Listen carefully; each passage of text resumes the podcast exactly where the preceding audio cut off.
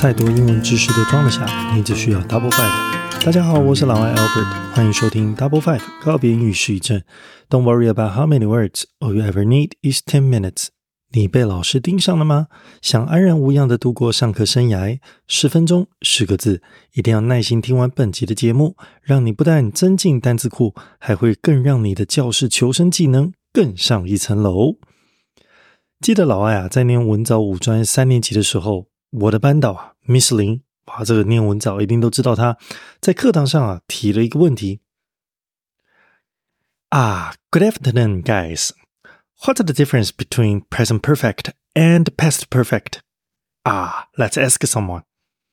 好死不死啊，那时候的老外啊，脑子还在缺氧，心中还在跟周公打仗，还没有完全听懂题目哦，心中便想着：哎呦，千万不要教到我吧。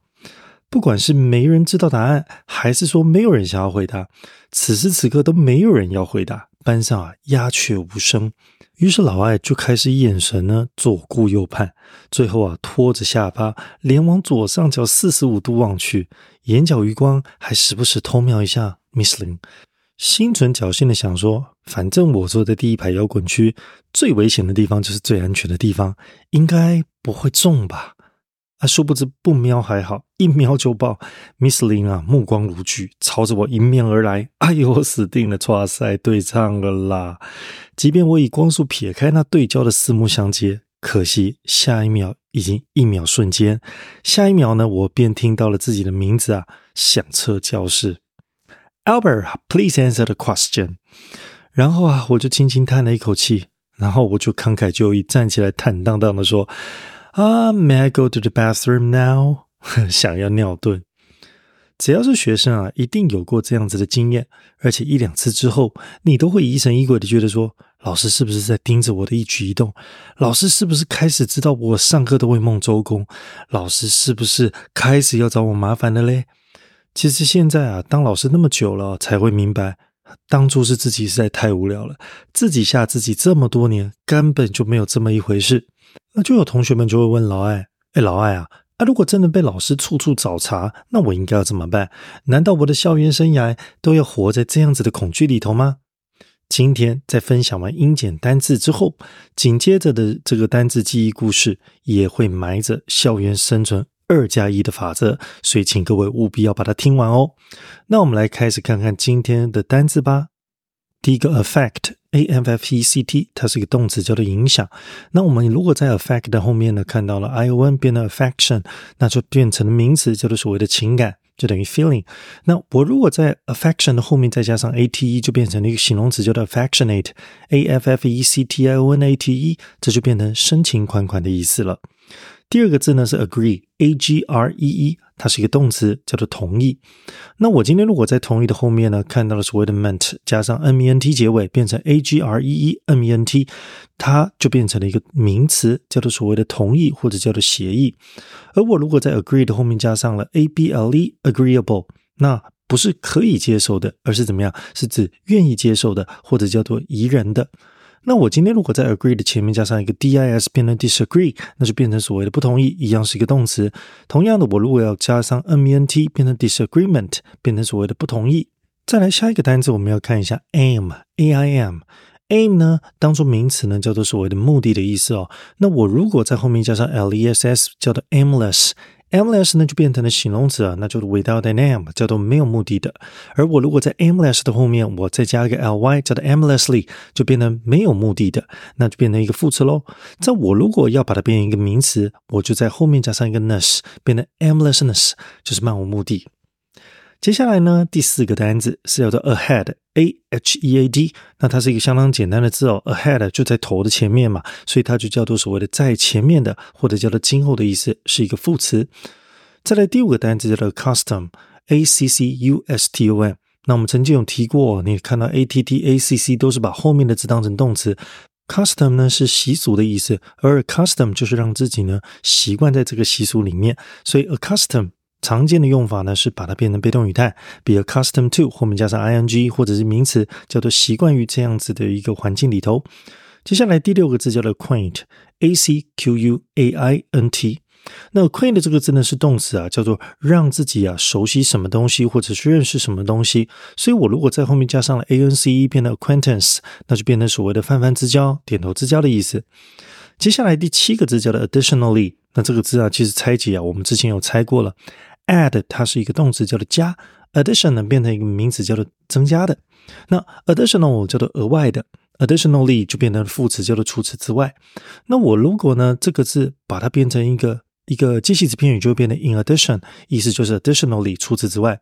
而我如果变成 in addition 后面加了一个 to，就变成一个介系词，你后面要再加一个名词才对哦。